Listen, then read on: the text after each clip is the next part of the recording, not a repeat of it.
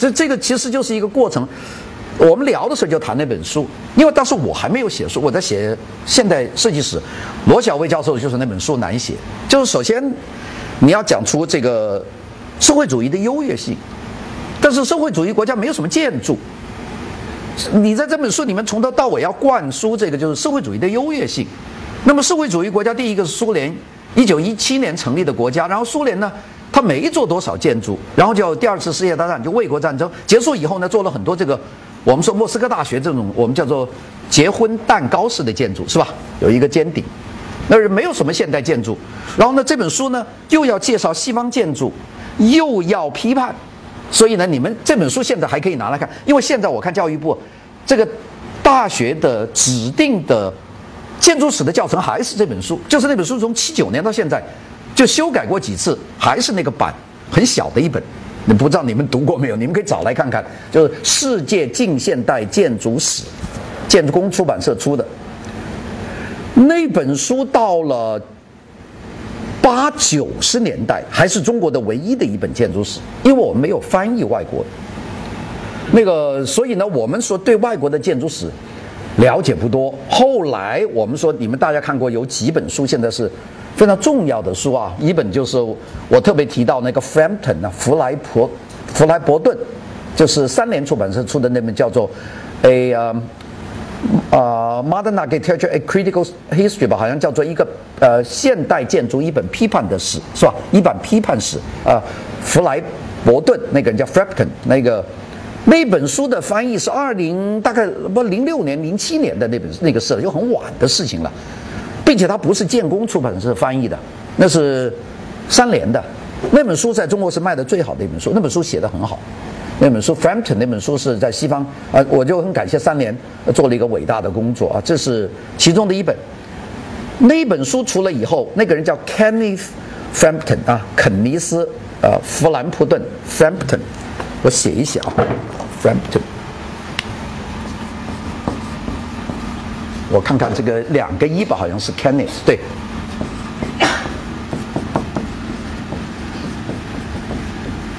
，Kenneth Frampton，嗯，他的那本书出来以后，大概中国大概有五年左右，没有出现什么新的，没有出现什么新的那个建筑史。但是如果大家去，我不知道你们大家看设计史看的多不多？如果你看 Frampton 那本书呢？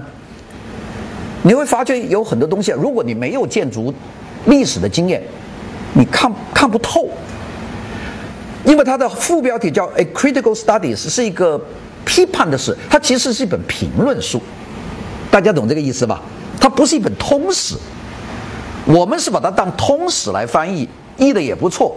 但是这本书在外国的基础是研究生拿拿拿来读，去了解宜家的看法，这个不一样。因为我们没有啊，因为如果我们拿一九七几年那本书来作为教材的话，那一本书和这本书里面谈的内容接不上，就是你没有在一个广泛的史论基础上，你没有办法建立这个批判的思想，就当中呢缺乏很多物，呃物资的积淀。我们说任何一个批判，你都要积淀很厚，你有一个。就是我们基本物质，比如说有砖有瓦，你垫得很厚了，你上面你就慢慢提出一个批判意见。如果你这个砖瓦都没有，你就马上要批判，你批判什么？这个就是一个就没有基点。所以这本书呢出来以后，那当然呢，到一二年的年，二零一二年的年底，那个又出了一本书，就是 William Curtis 那个 Modern Architecture since 1900。这本书很好，William Curtis。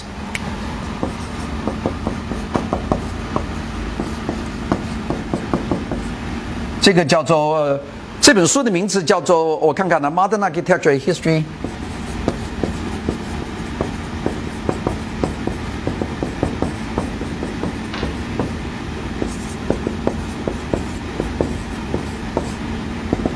这是一九零零年以来的建筑史。这本书我自己感觉是西方建筑史里面写的最好的一本。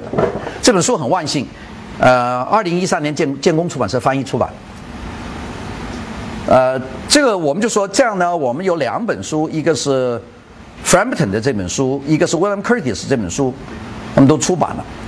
我现在就讲讲我我怎么去，我怎么会会动手，就是说大家你怎么会会会会想到要写这本书？我我主要的一个理由，就是觉得中国在建筑史和在产品史不用说，产品史这差不多是零没有。建筑史的里面的的材料积累很少，就包括这个 Curtis 的书，它都是建立在一种你对西方建筑已经很懂了，我再给出给出一些我的想法。所以 Frampton 和 Curtis 两个书的观点是不一样的，就各抒己见。就外国人写书，没有人说我写一本是教科书，在外国写教科书是二类二类人物，就一类学者不会写教科书。你你哪见过一个大大评论家去写教科书？这个人就就很差嘛，写教科书嘛。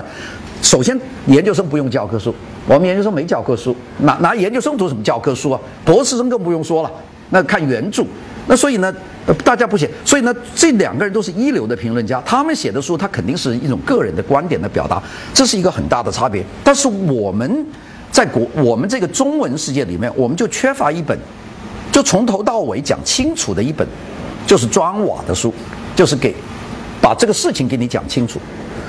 我我自己在国内工作的时间，呃不长，我我在广州美院就从头到尾我就工作了四年，这四四年到五年吧，大概是，呃我发展的很快，我很快就变成了副教授、教授，然后当了系主任，然后就走掉了，就是属于这种很快，因为在那段时间里面，我接触了很多很好很好的设计师了，比方说这个英国皇家。这个皇家艺术学院的这个院长啊，克拉克夫人，德国的这个呃，歌德学院的院长，我认识很多很多的人，并且我引进了很多展览。我我是在很短的时间里面做了很多事，然后马上发觉我自己不行，然后我八四年就在香港理工学院讲课了。呃，然后那个时候已经用英文讲课了，并且接触了很多当时香港理工最好的人物，所以我自己很快知道自己不足，我就去美国了，先到费城大学，然后又到呃阿森特，就跑了很多很多地方，呃，兼过很多课。我在南加州建筑学院教建筑史，那都做了很多事。当时我一个很明显的感觉就是，做任何的研究，你需要有材料。而这个材料呢，不是把所有的材料堆一堆给大家，而是一个梳理过的材料。这这是我的一个强。大家说王老师你怎么写这么多书呢？我其实是想用我的理解去梳理材料，把材料给大家看，以这些材料建立你的认知的基础，然后你在这个基础上，你再去发展你自己的看法。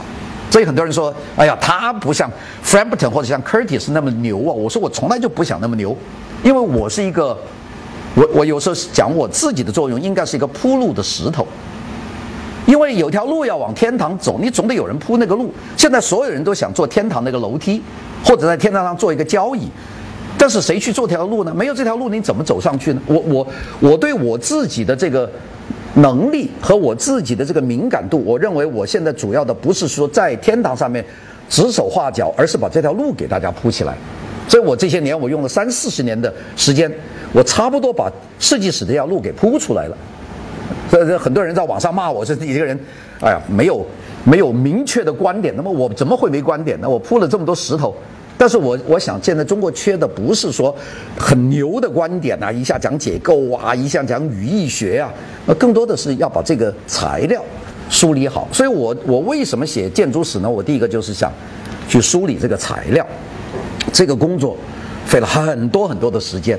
大家知道，你真正要接触到现代建筑的时候，工业产品，等一下我会讲，那就是浩如烟海啊，浩如烟海。你首先要把这么多的建筑，你让建筑从我们就是现代建筑，从一八五零年前后算起，到现在到二十一世纪，这世界上所出现的有影响的建筑师何止上千呐？你随便一个国家拿起来，这动不动就是几百个。你看美国，你像我们说第一代大师少了。第一代大师可能就五六个人呐，啊，大家知道这个沃尔特·格罗比乌斯啊，路德维克·米斯凡德罗、米斯凡德罗、勒库布西啊，阿瓦阿托啊，Frank Lloyd Wright，这是第一代，呃，是早先的。Frank Lloyd Wright 还未必能够算进第一代，那美国人自己封的。那么真正有影响的，你就科布西耶，那算是一个很重要的。米斯凡德洛，那是一个很重要的啊，啊，阿瓦阿图，呃，影响更大。阿瓦阿图这芬兰的啊。这还有沃特格罗比乌斯啊，他建立了第一个设计学院，又在成立了哈佛研究院。这个这些，但是你想看第二代就不得了了，就这些人培养出的第二代。你看格罗比乌斯手下教了研究生就出了四十几个，呃，这这中国人都两个啊，一个叫黄卓黄卓生呐，我们这是读生，三个火字一个木字，呃，黄卓兴应该读那个字是吧？火三个火下面一个木啊，叫黄啊生啊，黄卓生，大家黄卓生你们不知道是同济的，这个黄卓生是跟阿瓦图三八年到哈佛大学去考他的研究生考上了，这大家都都定在贝聿铭啊。其实还有一个中国人呢，不，黄德生抗战以后回中国了，这个非常重要的一个人，但是他死的比较早，所以没就没提他。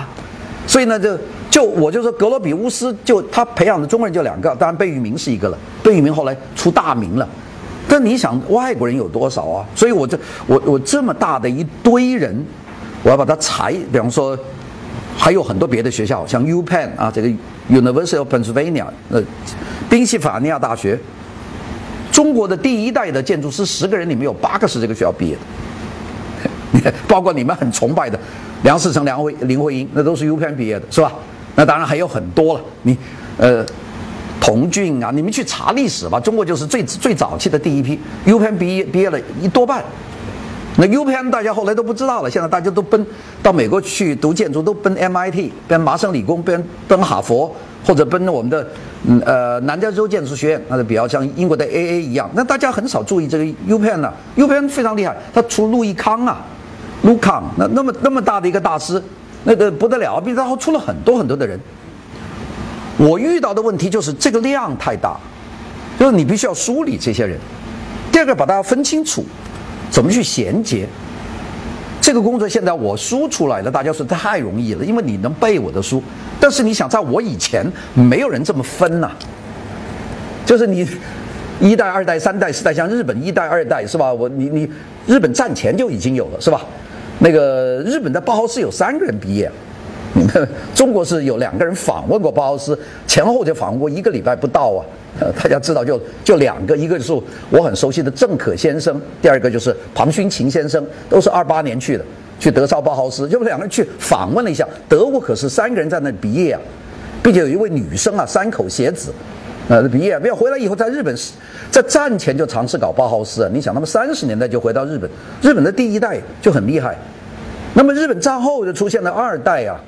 你这个二代后面又出现了三代啊，三代你看这个，我们说三代，比方说八个人的话，像你看这个黑川纪章啊，像这个呃基崎新啊，像这样人，这我就是第三代的都要讲六个人，我认识四个，我跟黑川打一起工作过，然后第五第四第三代魏延武，这就我就很熟了，就从我认识的和我知道的里面，我去怎么把它梳理出来，这个这个工作巨大，你知道吧？这个这。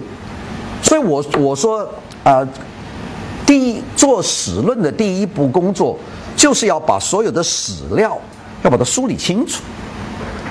你不要说以前有人已经写了建筑史，事实上，建筑史因为它是站在一个比较，就是说，它一个一个假设是认为你已经了解了设计史，他在写一本书，像 Frampton 的书、William Curtis 的书，都是假设你已经懂了，我不需要跟你说。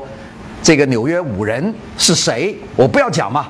New York Five，你要知道，六六年有五个人在 Museum of Modern 在 MoMA 在办过一个展览，叫做现代艺术。那个五人他就说啊，这个五人很重要。但五人是哪五个呢？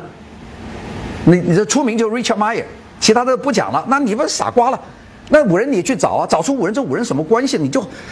这个这个是浩如烟海，并且呢，更少有人告诉你这个五人他在历史上的意义。因为五人出现的六六年，五人是说现代主义没有死，我们要重新说明现代主义的存在。Richard Myers 是新现代主义者，是吧？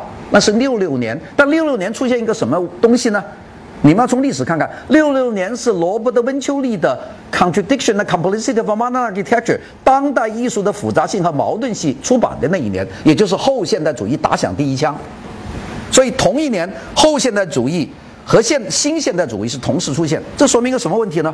所以说明设计发展的历史不是线性的，不是改朝换代的关系。但是你看所有的西方书，有人这么说吗？没人这么说。